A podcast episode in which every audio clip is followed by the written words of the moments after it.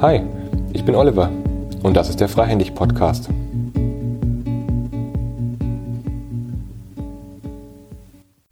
Herzlich willkommen zu dieser Episode. Ich habe heute Susanne Lüpold bei mir und wir werden uns gleich zum Thema Heldenreise austauschen. Bevor wir starten, ein paar Worte zu Susanne Lüpold als Einstimmung. Sie ist Pädagogin und freiberufliche Trainerin und Coach. Sie hat diverse Ausbildungen gemacht, sowohl während des Pädagogikstudiums, ich glaube, da war eine Trainerausbildung mit dabei, systemische Coaching- und Teamentwicklungsausbildung am ISB in Wiesloch. Über dieses Institut haben wir uns auch kennengelernt, sind auch in einer gemeinsamen Peer Group und dann hat sie noch Psychodrama-Ausbildung gemacht, einige Ausbildungen in der Persönlichkeitsentwicklung, zu imaginativen Methoden und äh, dem Entspannungstraining, zur Gestaltpsychologie und zur Trauerbegleitung. Und so wie ich vor allem auch Susanne in den letzten Monaten und Jahren eigentlich mitbekommen habe, sie sehr engagiert in wirklich den Themen der Persönlichkeitsentwicklung, in, den, in der tiefgehenden Auseinandersetzung mit einem selbst, mit der, mit der Anreicherung der eigenen Persönlichkeit.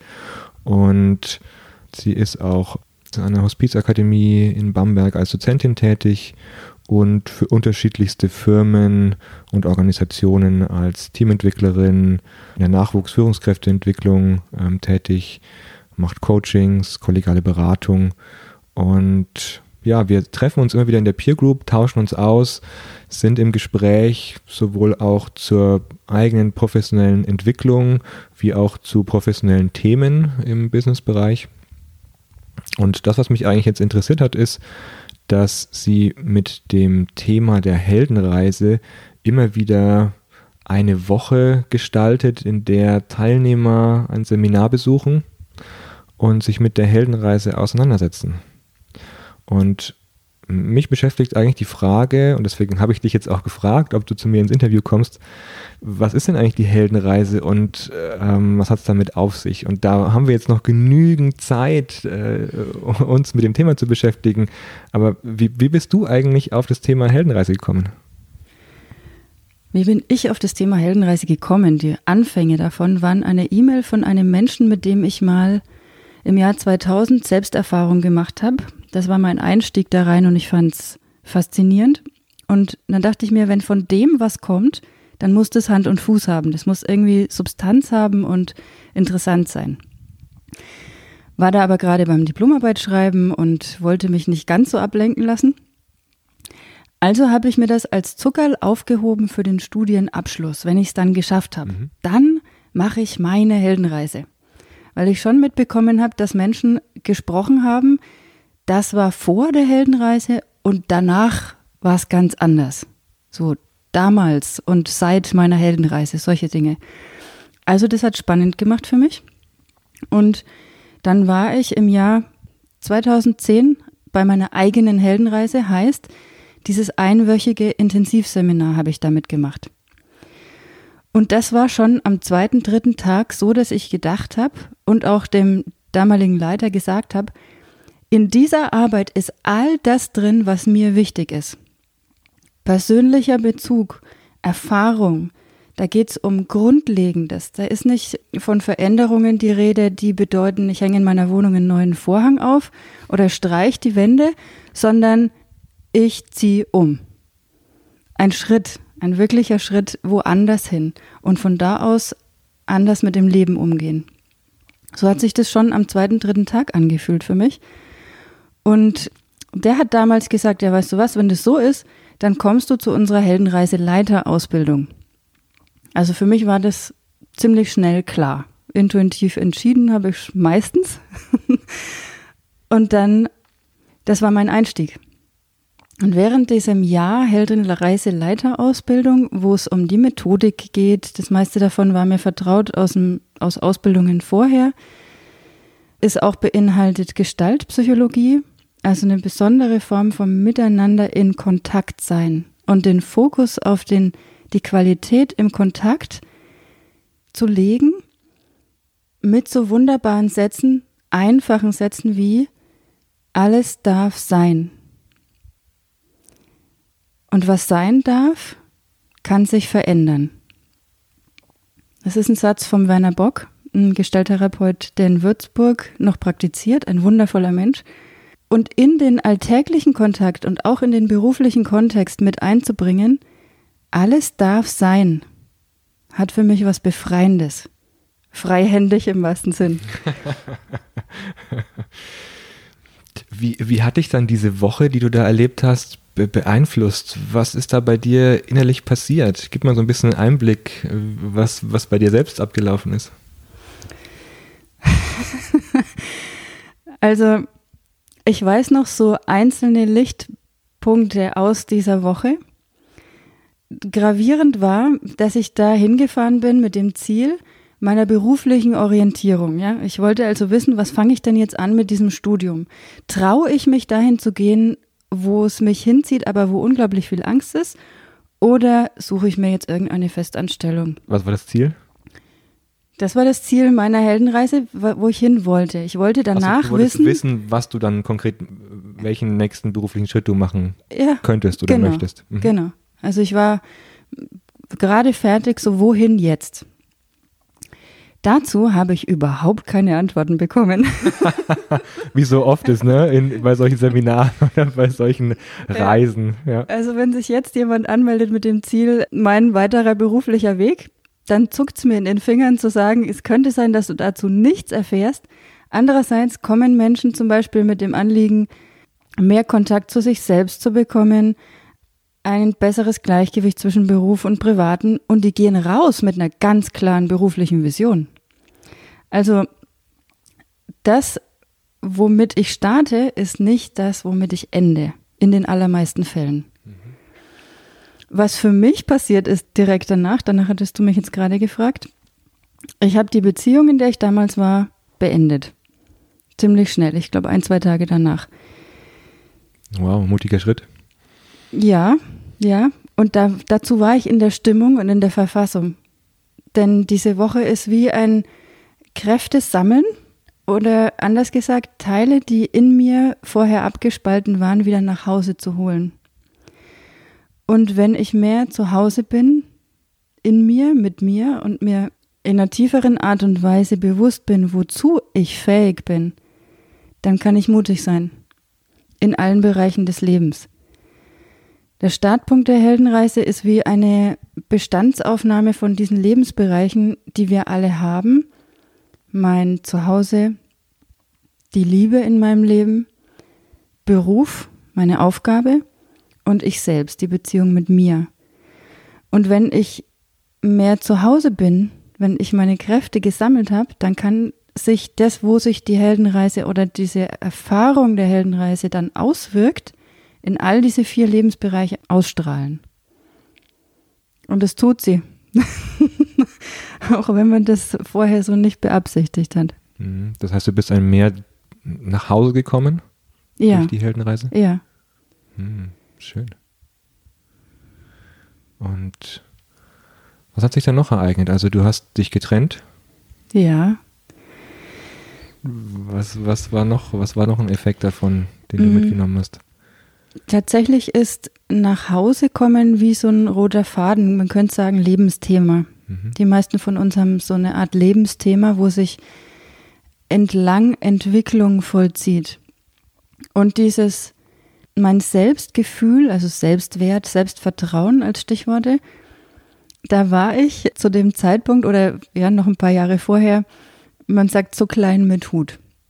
Ich habe mir selber nicht mal zugetraut zu studieren irgendwann ja, mal. Du, du, zeigst es gerade, ne? Hier mit, mhm. mit deinem Finger. Ungefähr ist nicht, nicht besonders groß.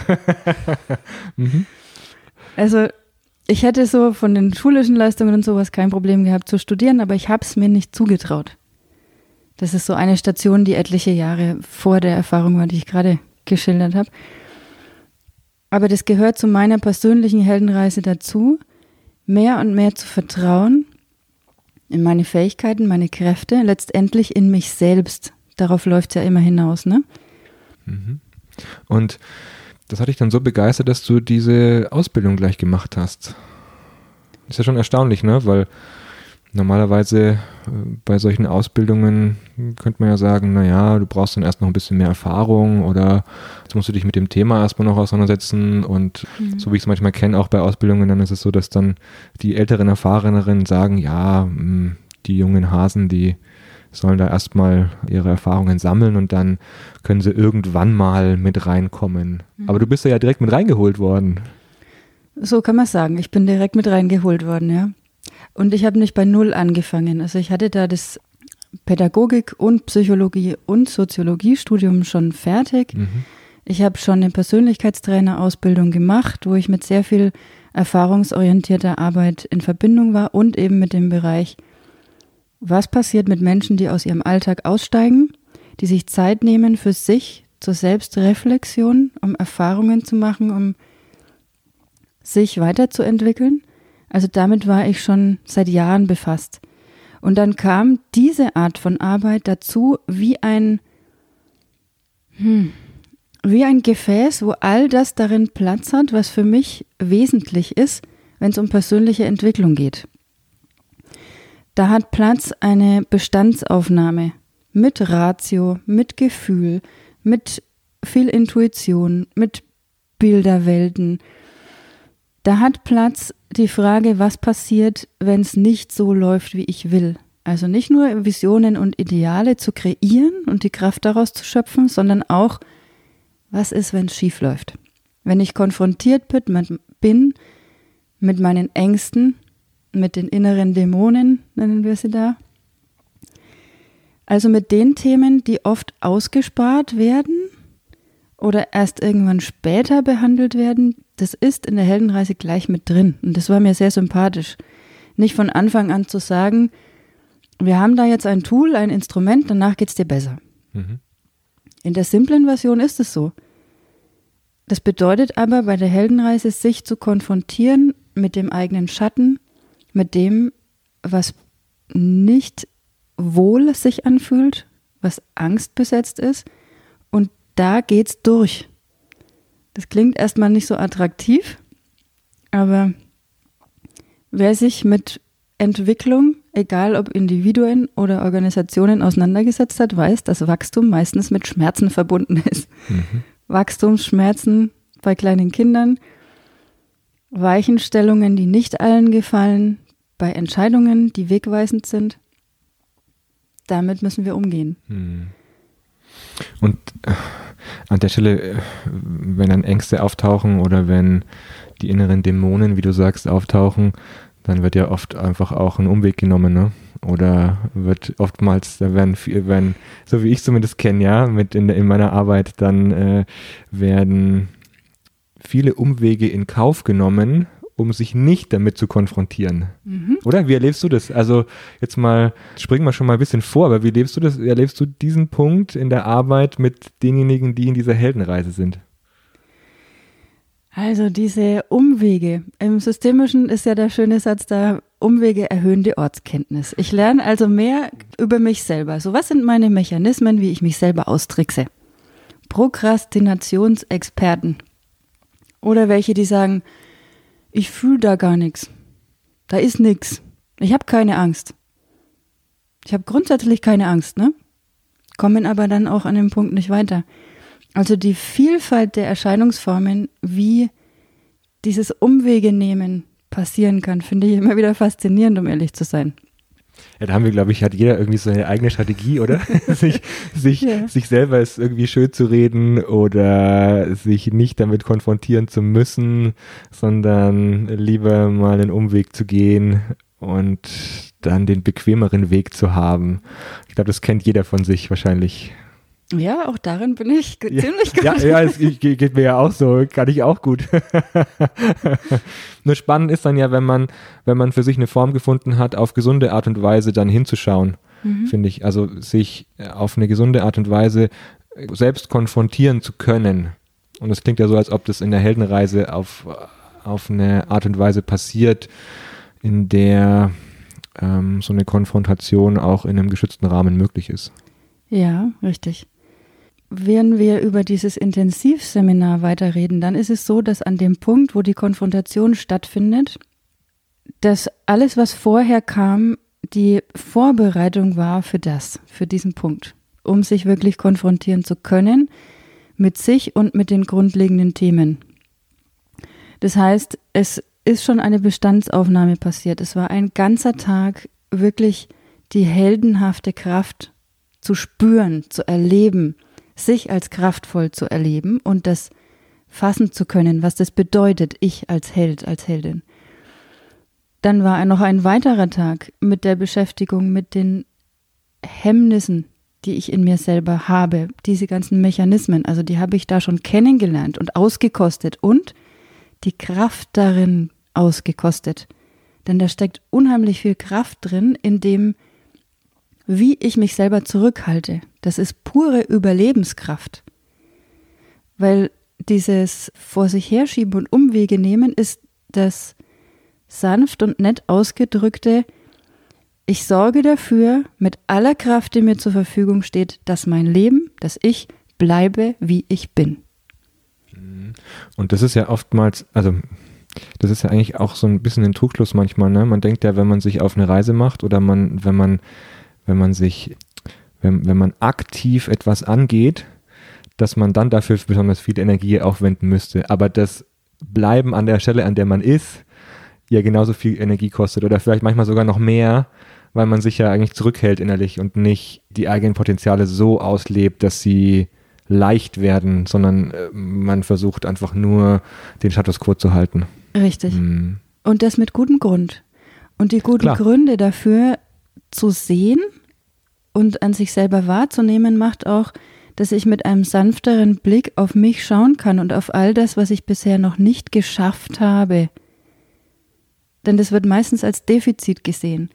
Aber ich habe unglaublich viel Kraft aufgewendet, um das, was ich als meistens als kleines Kind gelernt habe, wie Leben funktioniert, aufrechtzuerhalten. Und es ist tatsächlich wie in einem Bild oder man kann die Kraft ganz gut spüren, wenn man die rechte Hand in die linke Hand greifen lässt und dann mit aller Kraft zieht. Die Hände sind meistens nicht so ganz gleich stark, aber relativ. Also das ist das Kräftegleichgewicht, was am Ende des mh, hm, dritten Tages der Heldenreise da ist. Und dann erst kommt eine Konfrontation dieser beiden. Also eine, eine Konfrontation meint, nicht sich gegenseitig die Köpfe einzuschlagen und mit ausagieren. Das kann vielleicht an mancher Stelle wichtig sein, aber im Wesentlichen, dass diese beiden Seiten sich begegnen dürfen, um gemeinsam einen Weg zu finden. Denn letztendlich sind es ja innere Stimmen, innere Kräfte, die wir gemeinsam auf den Weg bringen wollen. Mhm. Lass uns mal noch mal ein bisschen, jetzt sind wir schon äh, eingetaucht in so den Start. Kannst du mal so ein bisschen Überblick geben, wie so eine Heldenreise abläuft? Also sowohl wie so eine Woche abläuft, was plant ihr da, was, äh, wie ist so ein prototypischer Ablauf, aber auch welche Phasen durchlaufen dann die Teilnehmer, von, der, von denen wir jetzt schon so ein bisschen einen kleinen Einblick zum Start bekommen haben. Mhm. Dafür ist es, glaube ich, hilfreich, so hm, zu wissen, welche Ebenen in der Heldenreise drin sind, welche Ebenen angesprochen werden und auch so ein Link zu Dingen, die wir kennen. Denn die Faszination von der Heldenreise, die spiegelt sich wieder in allen möglichen Geschichten, die wir so kennen. Also ich sage kurz was dazu, wo es herkommt, um dann dazu zu kommen, warum das für uns so faszinierend ist und so wirkkräftig. Also Joseph Campbell hat ähm, ein Mythenforscher, unter anderem ein ganz genialer Kopf, der hat das Buch geschrieben The Hero's Journey. Ein, wenn man dann tiefer einsteigen will, aber der hat letztendlich alle möglichen Sagen, Märchen, Mythen, Geschichten, kulturübergreifend und zeitübergreifend aus allen Zeitaltern der Menschheitsgeschichte, wo Geschichten überliefert sind, genommen hat die wie übereinander gelegt, um dann ein Grundmuster herauszudestillieren. Und auch kulturübergreifend, also menschheitstypisch sozusagen. Und dieses Grundmuster, und ich nenne es gerne das Grundmuster der Veränderung, ist die Heldenreise, die hat er dann so genannt, Hero's Journey. Und die ist im Wesentlichen die Figur des Helden, die durch den Ruf herausgerufen wird aus der Welt, die gerade ist.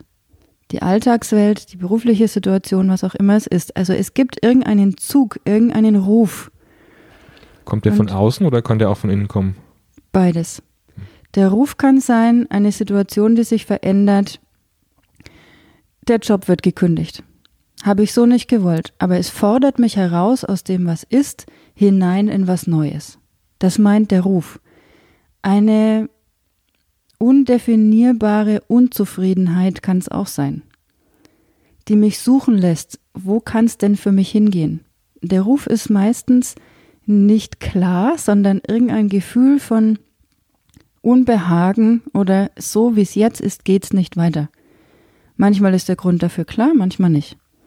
Der kann vielfältigste Formen annehmen. Der Ruf ist der Startpunkt.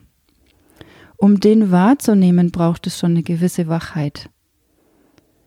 Und den hören zu wollen, braucht eine Hinwendung zu sich, wenn es denn kein aus, also externes Erlebnis ist. Irgendwas, womit ich konfrontiert bin.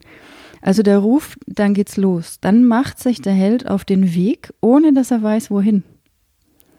Ich sage jetzt mal kurz die Stationen, dann können wir in die einzelnen mehr mhm. eintauchen. Gerne.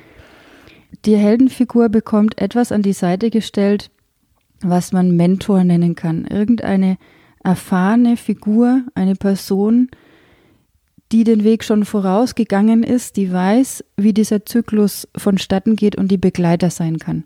Kann eine spirituelle Kraft sein. Wir nennen es in der Heldenreise tatsächlich den Spiri, auf eine spielerische Art und Weise, um den Kontakt zu kriegen zu einer Ebene, die über das Alltagsbewusstsein hinausweist. Der Held macht sich auf den Weg und begegnet dem Dämon. Der Siegfried, der sich auf den Weg macht und den Drachen zu töten, zum Beispiel, zu bekämpfen. Ein paar Beispiele sage ich dann bestimmt auch noch. Die beiden haben eine Konfrontation. Das ist die nächste Station. Nach der Konfrontation erst, da passiert das Neue. Alles bis dahin ist etwas, was wir uns vorher auch hätten ausmalen können.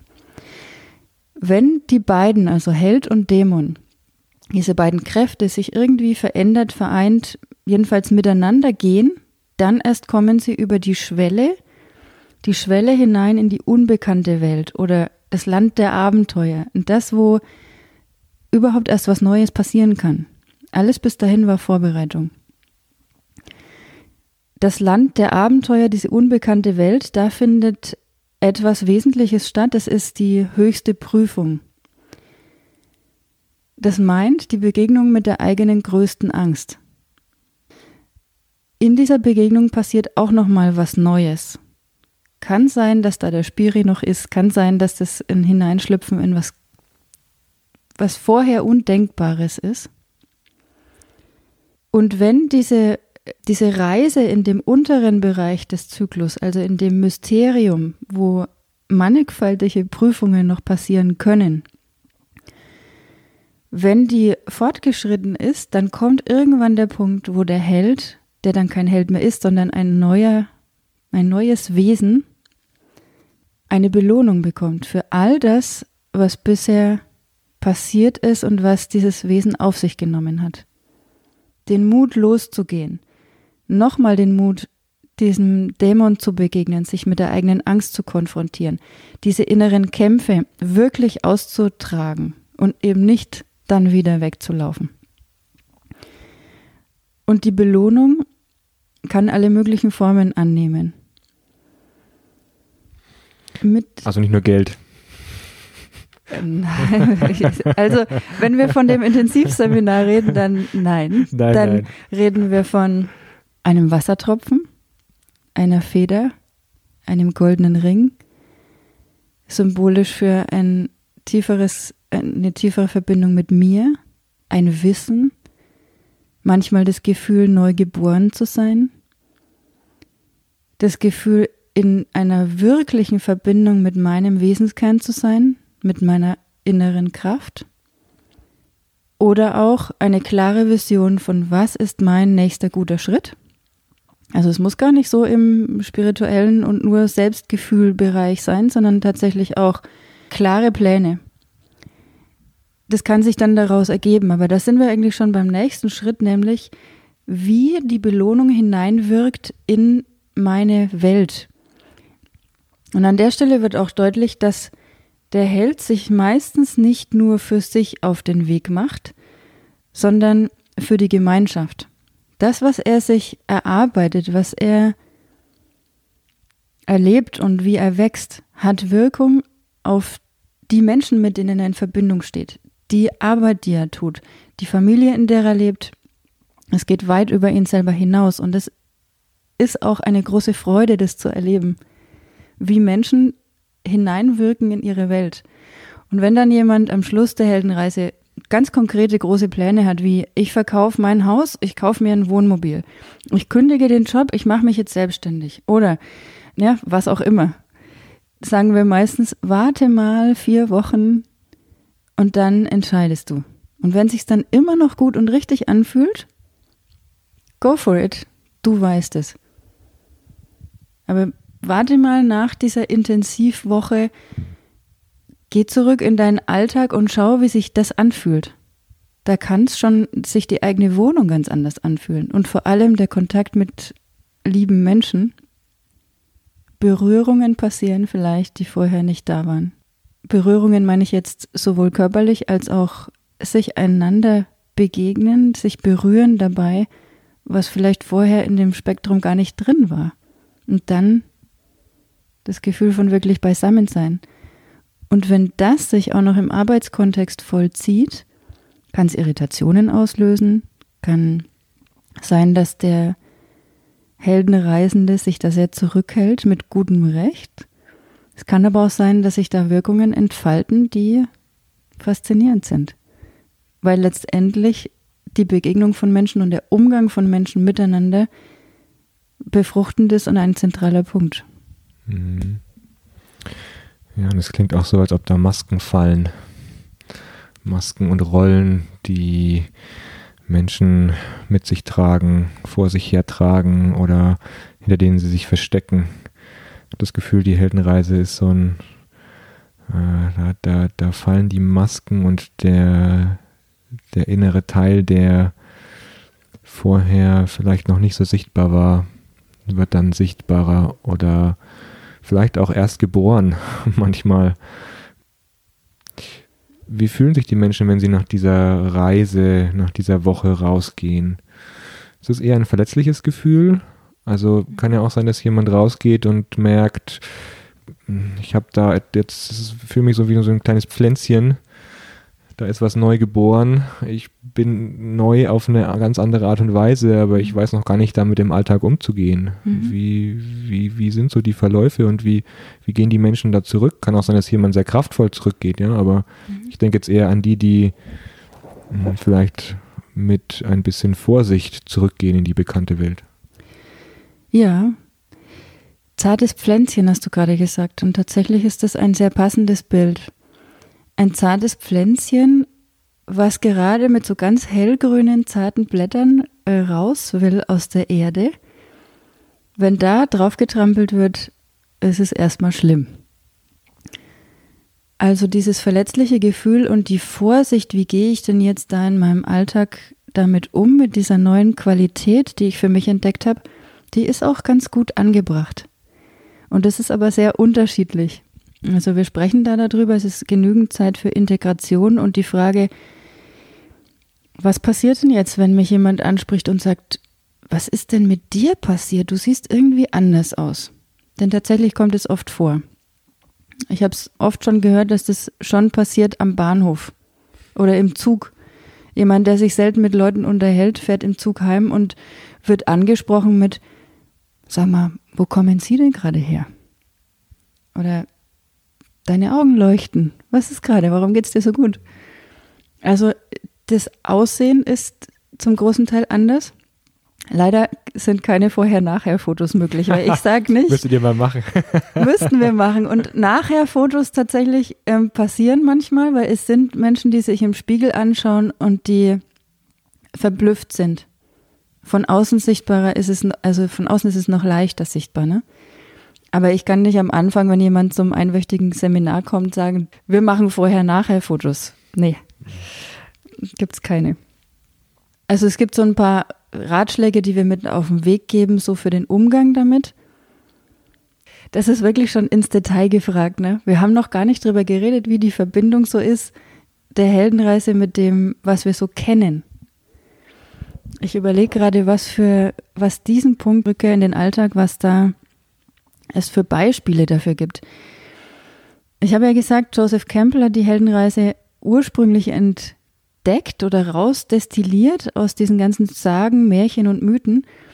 Was sind so moderne Märchen, Sagen, die uns einfallen? Das sind Blockbuster, ne? So die Erfolge im Kino. Star Wars. Star Wars, genau. Der Herr der Ringe. Also das, wo sich ganz, ganz viele Menschen angesprochen fühlen davon. Fängt an bei Kinderbüchern. Momo von Michael Ende zum Beispiel. Relativ neu, 2010 The King's Speech. Mhm. Matrix. Sind alles Geschichten, wo die Heldenreise sich widerspiegelt. Jetzt weiß ich aber gar nicht, was die Rückkehr dann häufig ist. Die Rückkehr beim, doch klar, es ist irgendwas Fulminantes meistens. The King's Speech, der stotternde König, der eigentlich diese Verantwortung gar nicht haben will. Was macht er am Schluss? Der Höhepunkt des Filmes ist, er hält, ich glaube, Britannienweit, Großbritannien, Weltmacht, ausgestrahlt eine Rede am Mikrofon, also so wie wir beide jetzt mhm. uns gerade unterhalten, nur dass er es live tut, mhm. ohne Stottern mit seinem Mentor im Raum. Und das Gefühl, mit dem dieser Mann den Raum verlässt, ist erhebend. So geht er hinaus aus diesem Raum und tritt dann Menschen gegenüber, die vorher gedacht haben, oh mein Gott, der Stotter, der schafft es bestimmt nie. Aber in dem Moment ist er bei sich. Richtig. Und in dem Moment, in dem er da vor das Mikrofon tritt, hat er all die Klarheit, um dort die Rede seines Lebens zu halten. Und äh, vorher bibbern alle mit. Ich kenne den Film auch, ich habe ihn mhm. auch gesehen und er ist ja schon ergreifend, wie er da in seinem, die in diesem kleinen Raum sind und immer wieder üben, die unterschiedlichsten Sprachübungen machen, die unterschiedlichsten auf unterschiedlichste Art und Weise versuchen, ihn von diesem Stottern abzuhalten und es überhaupt nicht hinkriegen. Mhm.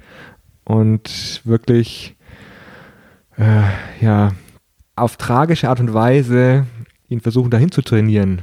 Ja. Und eigentlich ist er ja nicht an dem Punkt zum Schluss, an dem man sagen würde, jetzt tritt, tritt doch auf, du hast doch genügend geübt.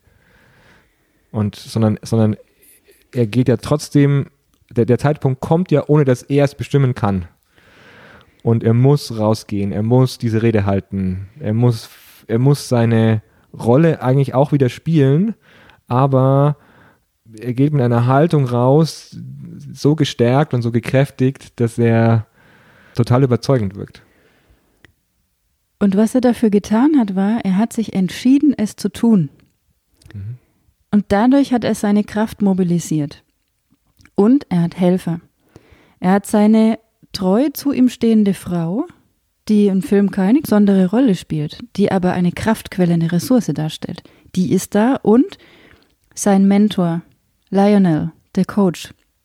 Er ist vor ihm, den schaut er an. Da ist Augenkontakt. Der spricht also seine Rede nicht hinein ins Nichts, sondern der hat Kontakt mit jemandem, was ich sehr markant finde in dem mhm. Moment. Und dass jemand ist, der begleitet, dem er vertraut. Und wo er auch darauf besteht, ihn Doktor zu nennen, obwohl er es gar nicht ist. Es ist aber der passende Begleiter in diesem Moment. Mhm womit er rausgeht aus diesem Raum, ein unglaublicher Zuwachs an Selbstvertrauen durch das Gefühl und durch die Erfahrung davon, ich habe das geschafft. Und das ist was, ähm, was jeder von uns kennt. Dinge zu tun, die wir uns vorher nicht zugetraut haben, wo es Angst besetzt war. Ich habe es trotzdem getan, mit allem, was dafür für mich nötig war, mit Überwindung, vielleicht mit Unterstützung um danach zu fühlen, yes, ich habe es geschafft. Und das ist das, was sich ja wiederholt letztendlich in den meisten Karrieregeschichten, ja. Ich tue Dinge, bin nicht genug gefühlt vorbereitet, ich mach's, ich weiß danach, das kann ich. Und dann kann ich den nächsten Schritt gehen. Schrittchen für Schrittchen für Schrittchen. Das heißt, dass dieser Zyklus der Heldenreise sich abbildet in dieser Selbsterfahrungswoche ganz explizit. Der bildet sich ab in den Geschichten, die wir faszinierend finden, wo es um Wachstum und Veränderung, um Heldentaten geht. Und der bildet sich ab in jedem Leben. So ein bisschen wie eine Spirale, die sich immer wieder wiederholt. Richtig. Und wiederkommt. Ja. Ja, genau. Ist nicht zu sehen als in sich geschlossener Kreis und dann ist fertig, sondern wenn ich die nächste Entwicklungsstufe genommen habe, begegnet mir wieder eine Herausforderung. Ich höre den Ruf, ich mache mich auf den Weg hinein ins neue Unbekannte. So, und wenn ich jetzt in dieser Woche diesen Zyklus so ganz explizit einmal intensiv erlebt habe, kann ich alle möglichen Herausforderungen, die mir dann begegnen, egal in welchem Lebensfeld, im privaten, im beruflichen, angehen in dem Wissen, was es dazu braucht. Und werde vielleicht meine Umwege, die ich so mache, ein bisschen abkürzen. Oder ich werde mir denken, ah, da ist es wieder. Ich kenne es ja mittlerweile, mein Muster. Gut, und jetzt entscheide ich mich damit, neu umzugehen. Mhm. Und schön finde ich an diesem Muster, das, das die Heldenreise beschreibt, ja auch die unterschiedlichen Begleiter, die immer wieder auf dem Weg auftauchen.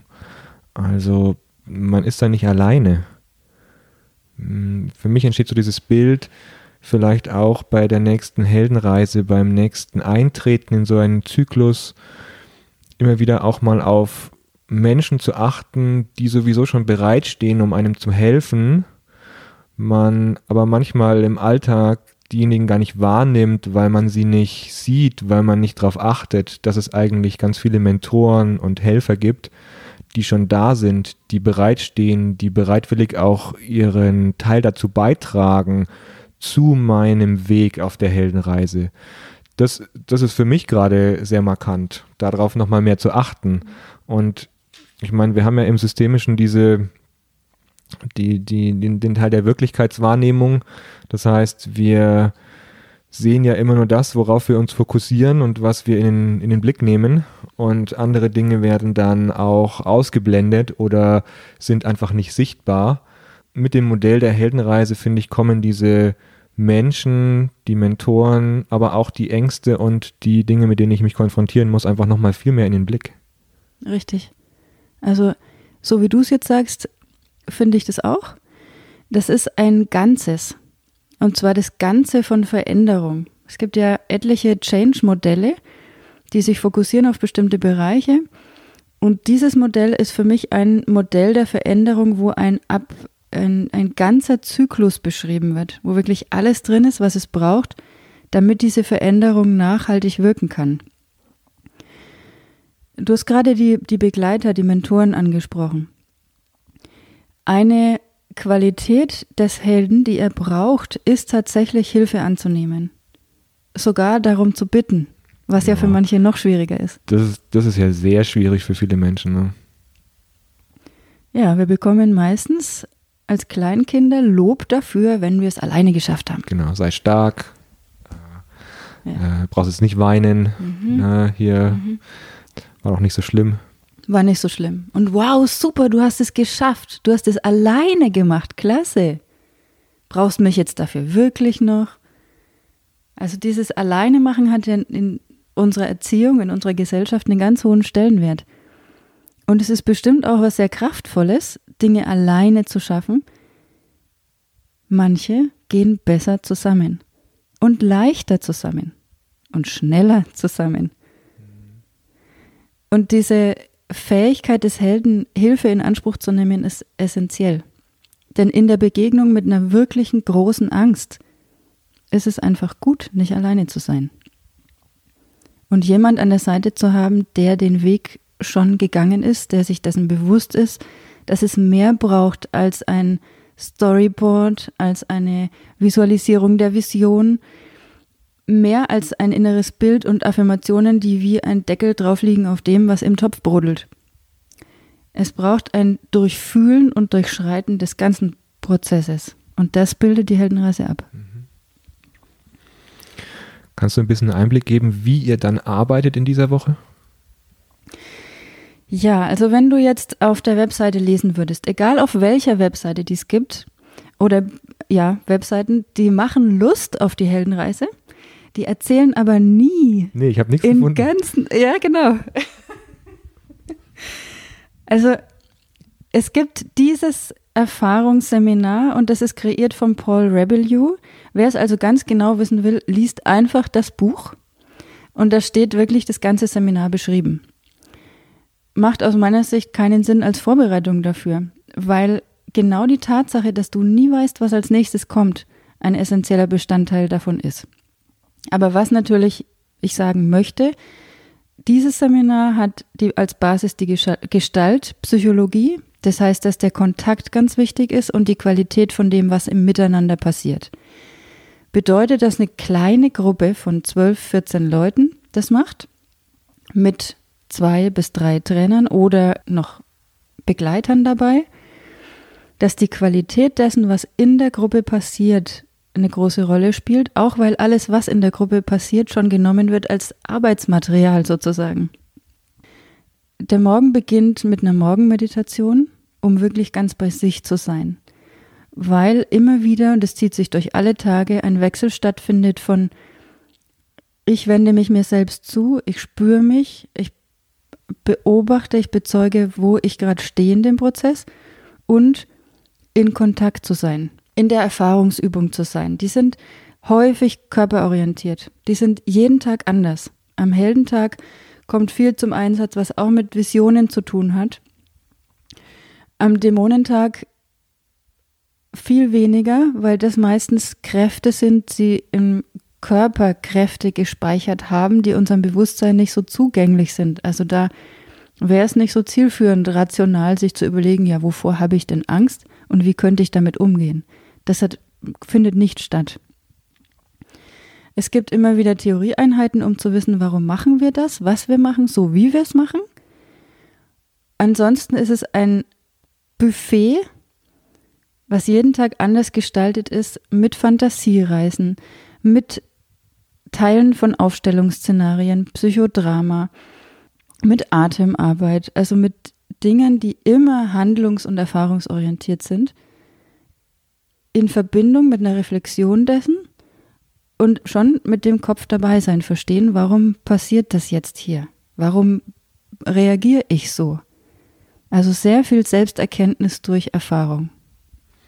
Und das Heldenreisemodell liegt dann dahinter.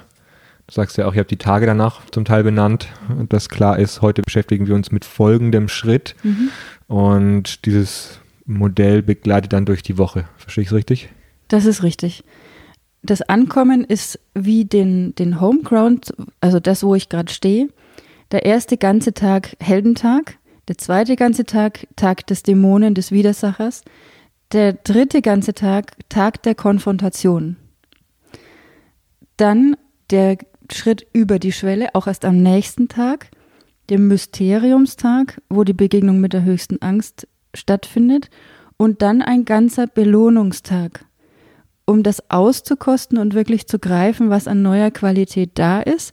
Und dann am Abreisetag eine Integration, ein Vorbereiten auf die Rückkehr in den Alltag, damit Transfer reflektiert passiert. Der passiert zwar so und so, aber damit der bewusst vorbereitet ist und begleitet. Wow, wenn ich mir jetzt vorstelle, ich würde da teilnehmen oder wäre Teilnehmer, dann wären schon einige Fragen, naja, welcher, welcher Angst muss ich mich stellen äh, und so weiter. Aber das ist ja immer so individuell, dass man darauf ja gar keine, gar keine pauschale Antwort geben kann. Oder gibt es irgendwie eine Art und Weise, wie du jetzt einem Teilnehmer, der, der da Bedenken hat, auch Ängste nehmen kannst? Wobei darum geht es ja gar nicht. Ne? Es geht ja darum, sich genau damit zu konfrontieren. Wie gehst du da am Anfang damit um, wenn du mit jemandem ins Gespräch gehst drüber? Also was schon vorkommt, ist, dass Menschen mich anrufen und vorher genau wissen wollen, worauf sie sich einlassen.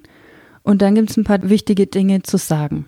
Und es gibt auch Ausschlusskriterien. Also die Heldenreise in dieser Form ist gedacht für psychisch gesunde Menschen, die keine Psychopharmaka nehmen und die gerade nicht in irgendeiner tiefen Krise drinstecken. Weil es eine Konfrontation mit Schattenanteilen und mit Ängsten ist, wofür es eine gewisse Stabilität braucht. Mhm. Ansonsten weiß ich, dass wir in dem, wie wir arbeiten und wie die Heldenreise begleitet ist, einen sicheren Rahmen schaffen dafür, dass da Dinge stattfinden können, die zu Hause im Wohnzimmer so nicht stattfinden sollten, weil man da alleine ist. Also dieses Aufgehobensein, das in der Gruppe zu erleben, ist ein wesentlicher Teil. Und ich würde auch empfehlen, weil es gibt sehr viele Heldenreise-Anbieter, genau hinzuschauen, was die Ausbildungen der Leiter sind, der Erfahrungshorizont und auf das Bauchgefühl zu hören, wo es sich stimmig anfühlt. Hm, wer taugt mir eigentlich, um mich begleiten zu lassen von demjenigen? Genau. Mhm. Ja, diese Woche klingt sehr intensiv. Danke für so eine Einführung und für, für eine Idee, was da drin stecken könnte. Hm, wie ist es jetzt im gesamten Leben? Es wiederholt sich ja immer wieder. Wie kommt die Heldenreise bei dir immer wieder vor? Natürlich taucht dieses, ich meine, du wirst immer wieder daran erinnert, indem du dieses Seminar machst, ne? Also du, du wirst ja im Grunde äh, ständig darauf hingewiesen, dich immer wieder mit dem Thema zu beschäftigen, indem du dich selber, indem du selber was weitergibst und selber damit auch andere inspirierst. Ja. Wie kommt es in deinem Leben aber sonst vor? Wo, wo taucht es nochmal auf? Wie, wie gehst du damit insgesamt auch im Alltag um? Mhm. Weil ich glaube, es ist einfach, es ist einfacher, sich in der Woche auf dieses Thema zu konzentrieren und sich dann auch ganz hineinzubegeben. Man ist ja auch in einem Umfeld, in dem man, wie du sagst, in der Gruppe erstmal aufgehoben ist, man wird begleitet, man hat, äh, man wird wahrscheinlich auch versorgt, ja, also muss sich nicht um Essen, Trinken, Schlafen kümmern, sondern äh, alle Grundbedürfnisse sind befriedigt, sodass man sich auch wirklich ganz auf sich besinnen kann. Wie ist es im Alltag? Fragst du mich nach mir persönlich oder nach dem, wie es so abstrakt? Beides. Beides. also mir persönlich hilft es ganz oft zu wissen, also eine Bewusstheit, einfach eine größere Bewusstheit, wo ich gerade bin. Und das aktuellste und für mich gravierend, also gerade im Moment gravierendste ist, ich bin jetzt Mutter von einer jetzt 2019 viereinhalbjährigen Tochter und ich hatte das Bild von einer heilen Familie, die ich gern gehabt hätte. Ich war überglücklich, schwanger zu sein. Ich bin gestartet mit einer wundervollen Vision und mit viel Kraft und musste jetzt im Verlauf des letzten Jahres anerkennen, dass ich damit gescheitert bin. So könnte ich es formulieren. Also die Heldenreise darin war, loszugehen ins Unbekannte, Schwangerschaft mit einem Mann, den ich nicht gut kannte, hineingehen in etwas, was wirklich für mich gefühlt was Großes, Wichtiges war, ja, Familie, um dann konfrontiert zu sein mit allen möglichen Formen von Widerständen und Bedingungen, die ich nie mir hätte ausmalen können. Auch ich habe über mich Dinge erfahren, die ich hässlich fand, wie ich wütend werde, wie ich nicht kommunizieren will, wie ich abblocke manchmal, um dann für mich im Wissen dessen, was ich möchte vom Leben und auch im Wissen, dass ich diese Konfrontation vollziehen muss, möchte, weiterzugehen, mich anzubinden an meine Kräfte, mich nicht selber abzuwerten und runterzumachen oder unterbuttern, zu lassen oder auch mich selber innerlich klein zu machen, sondern weiterzugehen, in Verbindung zu bleiben mit dem, was für mich wesentlich ist. Und das hat leider dazu geführt, dass wir uns getrennt haben. Das war eine Heldenreise für mich. Und der Punkt, an dem ich da jetzt gerade gelandet bin, nach Umwegen, nach Verzögern, nach Hadern, nach Zweifeln, nach Begegnung mit der höchsten Angst, größten Angst für mich auch, also Existenzängste, dass ich jetzt frohen Mutes und jetzt gerade sehr hoffnungsvoll in die Zukunft schaue. Ich werde in eine eigene Wohnung ziehen, mit meiner Tochter leben, das irgendwie hinbekommen, dass sie beide Elternteile hat und weiß, das ist das Richtige. Also ich musste Abschied nehmen auch von einem Bild, von einem Traum, den ich hatte. Nicht gänzlich Abschied nehmen. Ich weiß ja nicht, was die Zukunft noch so bringt, aber im Moment mich einzulassen auf dieses Neue und freudvoll in dem Wissen, was es für positive Seiten hat. Das ist die aktuellste Heldenreise, wenn man so sagen will, ne? Die kleineren Zyklen, also das ist jetzt schon ein Zyklus, den ich beschrieben habe, der so zwei, drei Jahre beinhaltet. kleine Heldenreisen sind zum Beispiel, ich komme in Kontakt mit einer Unternehmerin, die, eine, die sagt, ja, das, was du anbietest, Susanne, finde ich interessant, kannst du dir das und das vorstellen? Und ich habe das so in dieser expliziten Form noch nicht gemacht und habe so den einen heldenhaften Anteil in mir, der sagt, wunderbar, ich möchte wirksam sein, das klingt interessant, da geht es um ein Team, das was braucht, wovon ich weiß, ich, ich hätte es zu geben, ja, oder zu gestalten. Und dann kommt der Dämon, der sagt, na, aber so hast du es noch nie gemacht und kannst du das denn wirklich und kannst du es denn gut genug und reicht das für die Frau und für das Team? Und wo bekomme ich jetzt das ganze Wissen her? Also so dieses innere Zögern und Hadern, das ich jetzt ja schon sehr gut kenne, um dann das zu beinhalten und einen Weg für mich zu finden, der gut ist für mich und der gut ist für alle anderen auch. Und da spielt für mich persönlich die größte Rolle, dass ich dieses blöde Wort authentisch sein, ne? dass ich bin, wie ich bin, ganz im Sinne von alles darf sein. Und wenn ich arbeiten kann und meine ganze Kraft einsetzen kann, bin ich präsenter, bin voll da und das ist, wie ich leben und wie ich arbeiten will. Und das ist auch, was ich gespiegelt bekomme, was eine besondere Qualität hat. Ich erinnere mich an Stefan Landsiedel zum Beispiel. Ein Unternehmer, der, also es ist unübertrieben, wenn ich sage, dass der hunderte von Trainern kennt, der seit zig Jahren ein Unternehmen aufbaut mit der grundlegenden Vision Persönlichkeitsentwicklung für alle. Und der hat bei mir die Heldenreise gemacht und hat nicht nur gesagt, das war die beste Woche meines Lebens, sondern der hat zu mir gesagt, dass er an mir schätzt, dass ich greifbar, berührbar, dass ich authentisch bin, dass er mich so wahrnimmt. Und dass das eine Qualität ist, vor allem auch in der Trainerszene, die so in der Weise selten ist oder die ne, eine bestimmte Kraft hat. Und ich glaube, ich glaube nicht, dass ich da so besonders bin, außer in dem Punkt, dass mir wichtig ist, mit der ganzen Susanne da zu sein, auch im Kontakt mit dir jetzt, im Kontakt mit Menschen, mit denen ich das möchte. Das ist ja eine Entscheidung, mich zu zeigen, auch von einer Gruppe und nicht so zu tun, als ob ich perfekt und allwissend und rezepthaft äh, tolle Sachen bieten kann, sondern echt zu sein. Ruth Kohn hat ja mal, also die, die Begründerin der, der themenzentrierten Interaktion hat ja mal von selektiver Authentizität gesprochen. Also im Grunde schon auch zu wählen, mit wem will ich wirklich authentisch oder, oder in welcher, in welcher, in welchem Grade möchte ich mich zeigen in bestimmten Situationen. Und gleichzeitig höre ich dich ja auch so, ja, ich möchte mich eigentlich voll zeigen können in möglichst vielen Rollen und Situationen, in denen ich wirksam bin.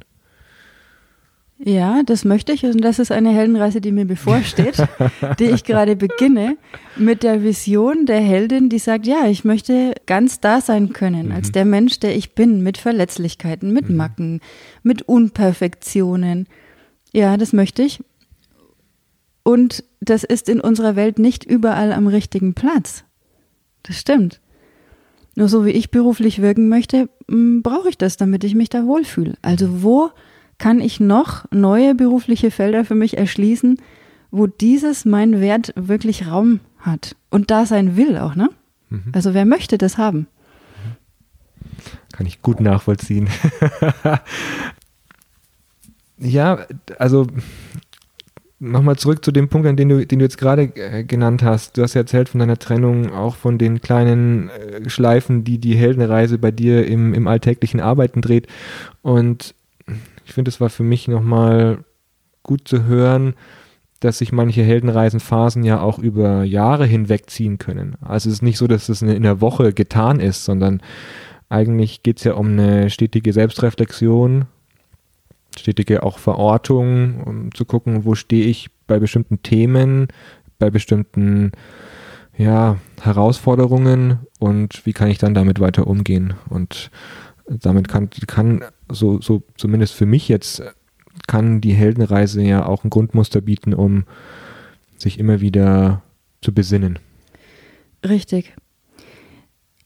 Also die Zeitabschnitte, in denen sich eine Heldenreise vollzieht, kann ein ganzes Leben umfassen, kann ein Jahrzehnt oder eine ganze Lebensphase betreffen, kann ein paar Jahre, ein paar Wochen, ein paar Tage oder Minuten betreffen. Mhm.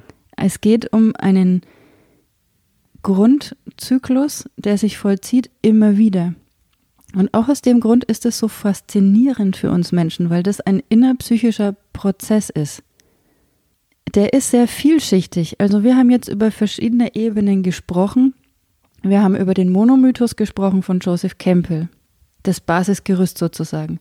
Wir haben geredet über das, was Paul Rebelliou daraus gemacht hat, diese einwöchige Intensivseminarwoche in einer kleinen Gruppe. Die Heldenreise findet sich wieder in Coachings. Sie findet sich wieder in Gesprächen zwischen Freunden, dann aber meistens nicht so bewusst. Die Heldenreise beinhaltet ganz archetypische Qualitäten, deshalb sind wir so angesprochen davon. Jeder von uns hat ein Bild von irgendeinem Helden. Mhm. Ja, ich habe ich hab zum Beispiel Luke Skywalker Lucky Luke. das sind die Helden meiner Kindheit, meiner, meiner Jugend. Äh, die Bücher, die ich gelesen habe, Asterix und Obelix, ja, die machen sich ja auch immer wieder auf irgendeine Reise. Und das Tolle ist ja an diesen Büchern, die bestehen die ja eigentlich immer, ne? Also das ist, das ist ein bisschen das Paradoxe. Also die scheitern zwar, die haben zwar auch Herausforderungen, aber ich finde, in diesen Büchern wird das Scheitern, also der Moment, an dem sie mit den Ängsten konfrontiert werden, eigentlich nicht so wirklich dargestellt. Das ist für mich der Unterschied. Also ich habe ich habe diese Bilder vor Augen von diesen Helden. Ich habe auch, ich fand auch Matrix total geil in der Jugend, weil ich da weil das für mich so war, wie wenn ich, ich bin danach durch die Welt gelaufen und dachte mir, ja, ich habe die richtige Pille geschluckt. Ich sehe was anderes als alle anderen Leute. Ich bin derjenige, der, der, der, der klarer und genauer hinguckt. Und ich glaube mittlerweile auch, dass es in meinem Leben auch so weiterhin ist, dass ich Dinge sehe und tiefer schaue als andere Menschen. Aber ähm, interessanterweise, wobei bei Matrix war diese, war diese Konfrontation und äh, diese, dieses Scheitern war schon deutlicher sichtbar als jetzt in Comics. Ähm, trotzdem finde ich, der Teil des, des sich mit den eigenen Ängsten konfrontierens, auf den ist man nicht vorbereitet, in keinster Art und Weise, mhm. sondern der ist eigentlich der wirklich interessante Punkt. Und mir geht es persönlich so, ich bin im Moment durch Kontemplation durchs Meditieren, auch oft alleine, einfach auf dem Kissen sitzen, keine Ablenkung haben, sondern mit mir selbst konfrontiert sein, immer wieder in diese Situation zurückgeworfen, mich mit den eigenen Ängsten, mit den eigenen Dämonen auseinandersetzen zu müssen, einfach weil sie da sind. Und wenn ich mich, wenn ich mich persönlich auf mein Meditationskissen setze, dann und da 25 Minuten sitze, dann sitze ich da und dann kann ich nicht weg. Und das ist ein Vorteil für mich, weil dann muss ich mich, muss ich hingucken. Trotzdem fühle ich mich immer unvorbereitet auf diese Situation, egal wie viel Erfahrung ich damit gesammelt habe. Ja. Und wenn wir das Leben so begreifen, dass es ein fortwährender Entwicklungsprozess ist und dass wir hier sind, um zu lernen, dann bist du ja nicht ständig mit den gleichen Dingen konfrontiert. Das wird irgendwann langweilig und fad, weil die hast du schon gelernt. Die nächste Schleife, der nächste Heldenzyklus bedeutet, du bist eine mit einer neuen Angst konfrontiert. Und da bist du wieder nicht drauf vorbereitet.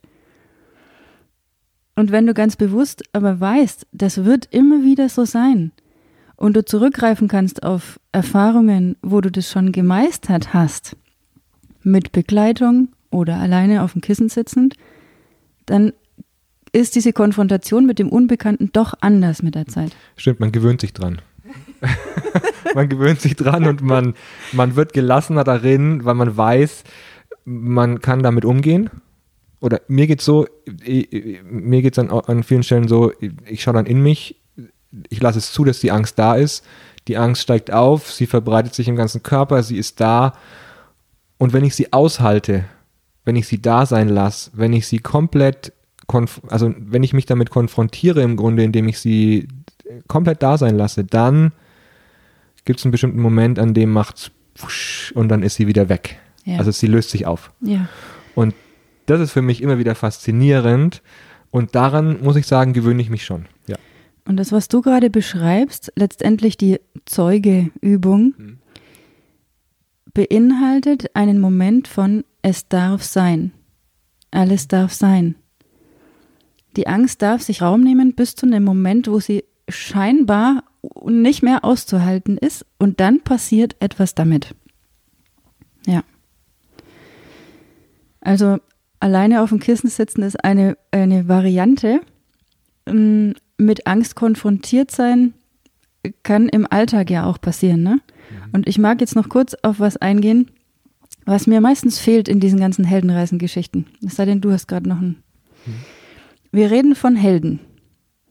Männliche Helden. Diese Filmfiguren, die dir einfallen. Ja, ja, eine Bekannte von mir hat vor kurzem mal die ganzen Filme angeguckt und ich glaube, es gibt, sie hat in, in, in 300 Filmen hat sie, glaube ich, nur eine einzige weibliche äh, Hauptdarstellerin als Heldin gefunden und der Rest sind äh, männliche Archetypen, die ja. da vorkommen. Also was fällt uns jetzt gerade ein? Was sind weibliche Heldinnenfiguren in unserem Leben, in den letzten Jahrhunderten, in den Sagen, Märchen, Mythen unserer Zeit? Welche fallen dir ein? Mutter Teresa, Michelle Obama, Oprah, äh, mhm. die fallen mir ein. Angela mhm. Merkel. Mhm. Wie, hieß, wie hieß die Superwoman? Die, Tom Brider? Was? Wer? Tom Brider meinst du? Nee, kenne ich nicht. Aber die, aber die, nee, die, es war doch, gibt's doch die Wonder Woman gab es vor kurzem. Als eine von den Avengers, die äh, oder eine Avenger, glaube ich, äh, eigentlich, eigentlich eine Nebenstory, aber äh, eine Avenger-Heldin Heldin gab es mittlerweile. Ja. Ich finde, in die Richtung ist es wert, weiterzudenken. Mhm. Welche weiblichen Heldinnen bei uns so auftauchen in der Medienlandschaft, in der Welt unserer Kinder, in unseren Welten? Greta gerade. Greta, richtig. Greta Thunberg. Ja. Mhm. Die mit massivem Widerstand konfrontiert ist. Mhm bestimmt auch in sich, aber vor allem für uns sichtbar jetzt in der Außenwelt ist. Mhm. Und die damit umzugehen hat, da ist sie auch von außen betrachtet mitten in der Heldenreise. Ne? Sie, ihre Version, ihre Wahrheit und sie geht dafür, ohne zu wissen, wohin. Und dieser Widerstand, mit dem sie konfrontiert ist, den wird sie als irgendeine Kraft nutzen. Bin gespannt, wie es sein wird. Ich mag nur ein paar weibliche Helden nennen, auch um die Dimension des Ganzen nochmal deutlicher zu machen. Fängt an schon bei Habschetut, der Pharaonin aus dem alten Ägypten. Die hat damals noch schlau oder auch weil notwendig sich als Mann ausgegeben. Ja. Mhm. Also. Wie die Päpstin. Eine, mhm. Richtig. Eine relativ weibliche Heldenfigur. Wurde dann versucht, zu löschen aus, den, aus der Geschichtsschreibung und auch ihre Gebeine verschleppt, bis sie dann im Tal Könige wieder aufgetaucht ist. Wer noch Rosa Parks, 30er Jahre. Zeit der Rassentrennung in den USA und sie wird vom Busfahrer gebeten, aufzustehen, damit sich ein Weißer hinsetzen will. Und was macht sie? Nein. Und kommt dafür ins Gefängnis. Und hat als Beispiel für eine Kraft diesen also mit unter anderem dafür gesorgt, dass die Rassengesetze sich geändert haben. Also die Auswirkungen einer persönlichen, eines persönlichen Widerstandes oder eines, eines persönlichen Einsatzes für etwas können groß sein. Florence Nightingale, Krankenschwester, klassischer Frauenberuf. Sie aber mit ihrer Vorliebe Daten zu sammeln und sich Überblick zu verschaffen, sagt als eines der wichtigsten Dinge etwas, was heutzutage umso mehr gelten kann, das Wichtigste für einen Kranken in einem Krankenhaus ist, dass er im Krankenhaus nicht noch mehr zu Schaden kommt als vorher. War in den 30er Jahren aktuell, ich finde momentan mindestens genauso. Malala, die sagt, Bildung für Mädchen, das gibt, das mag ich sogar zitieren, weil das ist so herrlich, was sie sagt, finde ich. Für Frauen bedeutet Bildung Teilhabe an Macht. Doch die Taliban wollen keine mächtigen Frauen, deshalb schließen sie unsere Schulen. Die den Friedensnobelpreis bekommt 2010, weil sie sich einsetzt für Bildung von Mädchen. Und das ist 2019 immer noch in unserer Welt wichtig. Und sie sagt was, was für eine Heldenfigur, finde ich, sehr relevant ist. Wenn die ganze Welt schweigt, dann kann eine einzige Stimme sehr mächtig sein für uns Otto Normalverbraucher, die nicht Helden der Medien sind, erscheint es ja manchmal so, als ob der Wirkungsgrad so lala ist. meine Erfahrung ist, dass wenn ich einen Menschen berühre, den ich zum Beispiel auf einer Heldenreise begleiten darf, dem ich zum Beispiel in einem Coaching einen wertvollen Impuls gebe, dann wird der Lebensweg dieses Menschen eine andere Richtung nehmen, eine andere Wendung. Und diese Wirkung zu spüren, ist für mich was zutiefst Befriedigendes. Deshalb liebe ich das. Deshalb liebe ich Einzelcoaching, deshalb liebe ich die Heldenreise. Mhm. Nicht nur wegen den glänzenden Augen am Ende, sondern weil ich weiß, da wird einem Leben einem Lebensweg eine Wendung, eine, einen Impuls mitgegeben, ja, wo ich manchmal glücklich bin zu hören, was daraus geworden ist. Mhm. Das heißt, bei sich, im eigenen Umfeld, im Kleinen zu starten,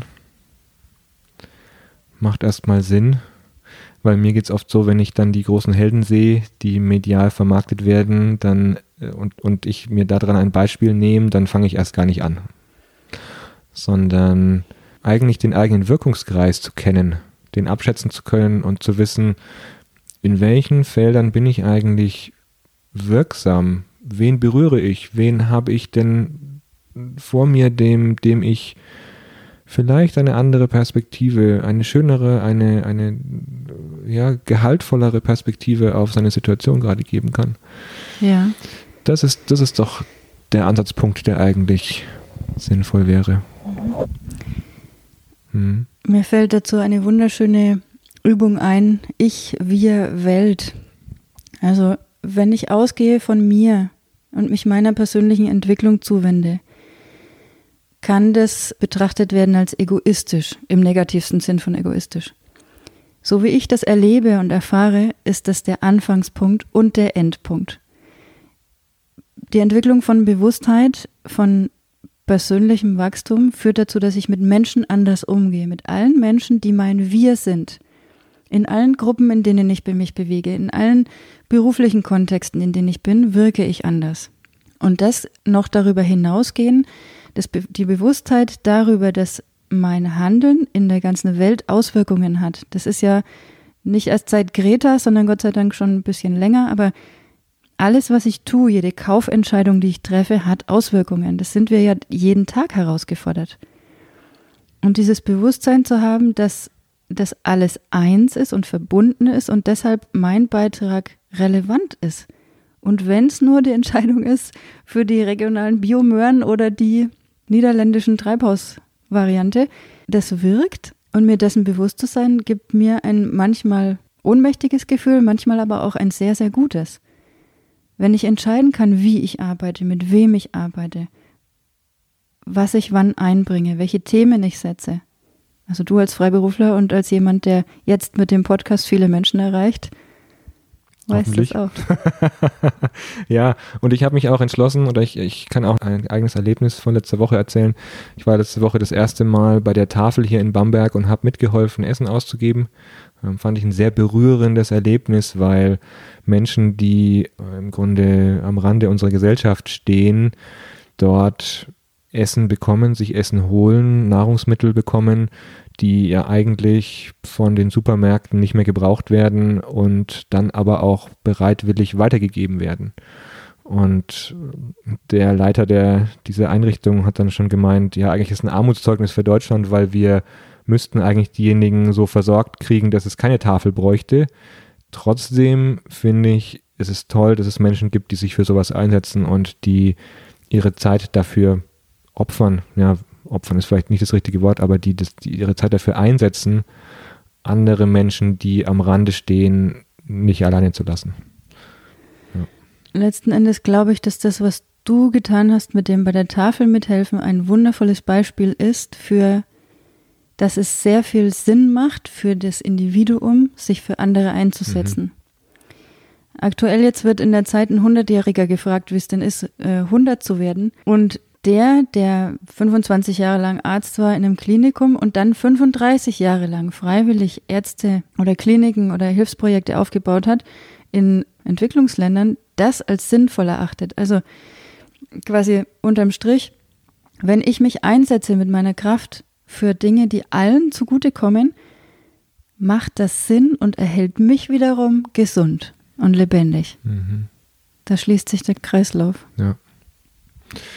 Ja, und jetzt zum Schluss unseres Gespräches kann ich mir auch vorstellen, dass einige, die jetzt zuhören, vielleicht nochmal mit anderen Augen durch die Welt gehen, vielleicht nochmal Werbetexte, Filme, die sie sehen, Bücher, die sie lesen, auch nochmal anders lesen oder da nochmal reinschauen, um auch nochmal zu gucken, inwieweit kommt da eine Heldenreise, ein Heldenreisemuster vor, inwieweit ist dieses Prinzip dort verankert, weil es wird ja, glaube ich, auch im Storytelling, in der Werbung, in allen möglichen Branchen wird es ja auch verwendet, um jetzt nicht nur jemanden zu sich selbst zu führen, sondern auch um natürlich auch diesen Mythos zu triggern in uns und in unserem Handeln. Ja. Deswegen darauf, glaube ich, ist es auch wichtig, aufmerksam zu sein, inwieweit sind wir davon beeinflusst und werden davon auch von außen immer wieder angesprochen. Sei doch dieser Held, mach was aus dir, sei besser und ja, also auch Werbebotschaften sind dadurch ja auch durchsetzt und ich finde, da braucht es auch eine gewisse Bewusstheit, um sich von diesen Werbebotschaften oder von diesen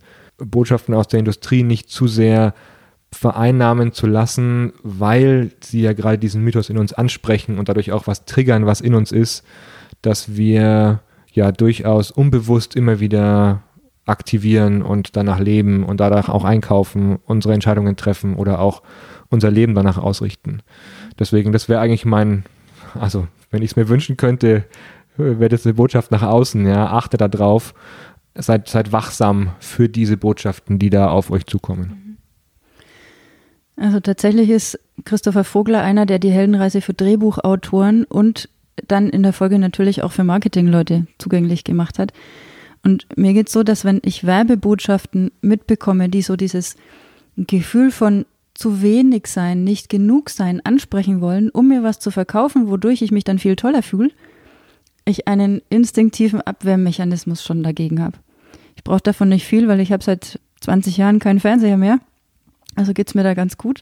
Aber zu fragen, tut mir das wirklich gut, was mir da angeboten ist? Hat, welchen Mehrwert hat das wirklich für mich? Finde ich es essentiell. Und von wegen Mehrwert, eine Sache, eine Frage, die ich noch mitgeben möchte allen Zuhörern oder uns jetzt auch, für das weitere Tun ist ganz schlicht.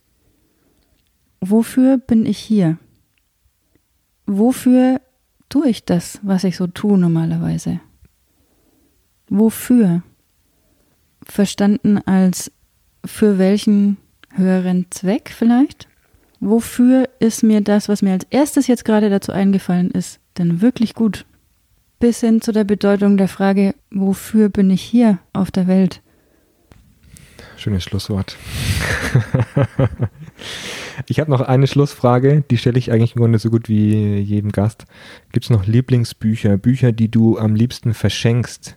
Bücher, die in deinem Regal, die du dir schon zehnmal gelesen hast, also die du, bei denen du auch sagst, das ist ein Tipp von mir für alle, die vor, also kannst, wir können auch Bücher der Heldenreise mit reinnehmen, ja, also welche Bücher würdest du da empfehlen, aber auch von dir persönlich, welche Bücher sagst du sind Bücher, die dich inspiriert haben und die, die vielleicht auch andere lesen sollten? Mhm.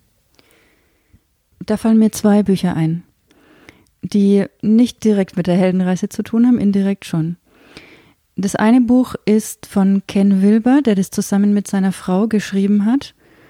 Es ist ein sehr berührendes Buch. Wer einstiegen will in integrale Theorie, dafür ist das hervorragend das erste Buch. Ken Wilber als der transpersonale Psychologie. Dieses Buch beschreibt die Beziehung zwischen den beiden und auch den Weg, den sie beide miteinander gehen, wie ihr Miteinander ist, die Krebserkrankung seiner Frau bis hin, dass sie stirbt. Es ist ähm, ein bisschen Spoiling, den Schluss zu verraten, ist aber ein bisschen bei dem Thema auch vorhersehbar. Ne? Der letzte das, Gast hat auch gleich die Story verraten von dem Buch. es, es, zieht sich jetzt hier durch. also das, das Wesentliche ist aber die, die Stimmung, das, wie die miteinander sind und wie Bewusstheit und Wachstum passiert in ihrem Miteinander. Das ist, finde ich, sehr faszinierend. Und parallel dazu grundlegende Wahrheiten und Weisheiten aus der integralen Theorie. Das ist wunderbar miteinander verwoben. Mhm. Leicht zu lesen auch noch. So, und das zweite Buch ist etwas, was an Kinder und Erwachsene, egal ob männlich oder weiblich, finde ich ein super Geschenk ist. Und bei dem Unternehmerinnentag, bei dem ich kürzlich war, wurde das auch vom Verband der Unternehmerinnen an die Frauen da verschenkt, die geredet haben. Das heißt Good Night Stories for Rebel Girls. Es werden ganz, mit ganz, ganz kurzen Beschreibungen 100 Frauen beschrieben, 100 außergewöhnliche Frauen. Das Buch ist von Elena Favilli, wenn ich es richtig sage, und Francesca Cavallo. Zwei Italienerinnen, die Künstlerinnen engagiert haben, um die Seite also visuell zu gestalten. Ein Bild von der Frau und eine kurze Beschreibung mit einem Zitat. Wundervoll für Kinder und auch für Erwachsene, um zu wissen, weibliche Helden gibt es in ganz unterschiedlichsten Formen. Die tauchen, die sind meiner Ansicht nach medial krass unterrepräsentiert. Und deswegen ist sowas für Mädchen und für Jungs total wichtig. Mhm. Wie ist es mit Heldenreisen, Büchern? Das kommt darauf an, was man will. Es gibt mittlerweile etliche dazu. Also wer was über das Selbsterfahrungsseminar im Detail wissen will, der kann das Buch von Paul Rebellius selber lesen. Ich würde es empfehlen, das danach erst zu tun, nicht davor. Mhm. Dann gibt es ein Buch von einer Arbeitsgemeinschaft unter Nina Trobisch, das heißt Heldenprinzip, Kompass für Innovation und Wandel. Das ist aus dem Kunstbereich, also auch von der Universität der Künste in Berlin herausgegeben und gefördert. Da sind die einzelnen Stationen beschrieben mit wunderbaren Metaphern, Praxisbeispielen. Dann gibt es noch Bücher, die ich nicht empfehlen würde, auch aus dem Businessbereich. Naja, die braucht man nicht nennen. Für die systemische Arbeit damit gibt es vom Holger Lindemann zwei Bücher, Band 1 und Band 2. Band 2 heißt Die große Metaphern-Schatzkiste und die systemische Heldenreise. Mhm. Das ist ein Buch für Menschen, die bereits in der systemischen Arbeit zu Hause sind und Praxiserfahrung damit haben. Und die bekommen Handwerkszeug, wie mit dem Instrument der Heldenreise gearbeitet werden kann. Mhm. Und zum Schluss, wo findet man dich? Mich findet man unter der Website-Adresse www.susanne-lüpold.de. Lüpold mit Y. Außerdem findet man mich physisch in Bamberg und da, wo man mich hinruft. Wohin der Ruf dich trägt. ähm, genau, einfach mal meinen Namen googeln. Es gibt mit dem Nachnamen nur Menschen, die mit mir verwandt sind und davon gibt es nicht so viele. Mhm. Lüpold. Okay. Vielen Dank, Susanne, für dieses inspirierende Gespräch. Wir sind jetzt nicht nur eingetaucht in die Heldenreise, sondern auch in Gesellschaftsthemen, Frauen als Helden. Aber wir haben auch Themen gestreift, bei denen es auch, bei denen ich mir denke, oh, da könnte man auch noch eine Stunde drüber reden, wie jetzt, was heißt es eigentlich, irgendwo zu Hause zu sein, Trennungen zu vollziehen oder auch Neubeginn zu starten. Danke für die Einblicke, sowohl persönlich wie auch in die Heldenreise und alles Gute. Ich danke dir, Oliver, und wünsche allen, die freihändig führen und fliegen und leben, viel Vergnügen. Ciao. Tschüss.